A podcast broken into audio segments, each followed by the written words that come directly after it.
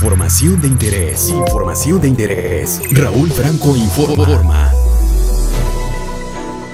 Los dirigentes del PAN, Marco Cortés, del PRI, Alejandro Moreno y del PRD, Jesús Zambrano, abrieron las puertas de sus institutos políticos para postular candidatos de la organización Sí por México, con el objetivo de ganar ante Morena y el presidente Andrés Manuel López Obrador una nueva mayoría en la Cámara de Diputados en las elecciones intermedias del 2021. Durante la Convención Nacional de Sí por México, que encabeza Claudio X González y Gustavo de Hoyos, los líderes de los partidos políticos aceptaron ir juntos con la ciudadanía para enfrentar en las elecciones del año próximo a la tiranía moranista, como dijo el panista Marco Cortés en Oaxaca para dar cumplimiento puntual a las responsabilidades legales de organizar las elecciones en la entidad y como parte de las actividades previas al inicio del proceso electoral local, el Consejo General del Instituto Estatal Electoral y de Participación Ciudadana de Oaxaca aprobó el calendario electoral 2020-2021, las convocatorias para la designación de las y los integrantes de los consejos electorales distritales y municipales, así como los lineamientos de candidaturas independientes. En sesión extraordinaria, los consejeros y las consejeras electorales aprobaron los lineamientos de candidaturas independientes de este instituto en atención al derecho de la ciudadanía de solicitar su registro en la figura de candidatura independiente a los cargos de elección popular únicamente por el principio de mayoría relativa en el caso de diputaciones y a las concejalías municipales. Por primera vez, la ciudadanía de pueblos y comunidades indígenas y afromexicanas podrán postular como candidatas y candidatos independientes pertenecientes a dichos pueblos atendiendo sus especificaciones culturales y mecanismos mecanismos democráticos propios.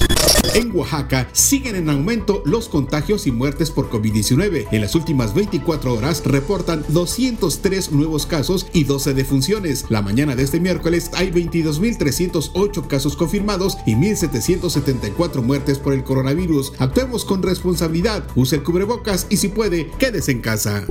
Las noticias más importantes para iniciar el día. Raúl Franco informa.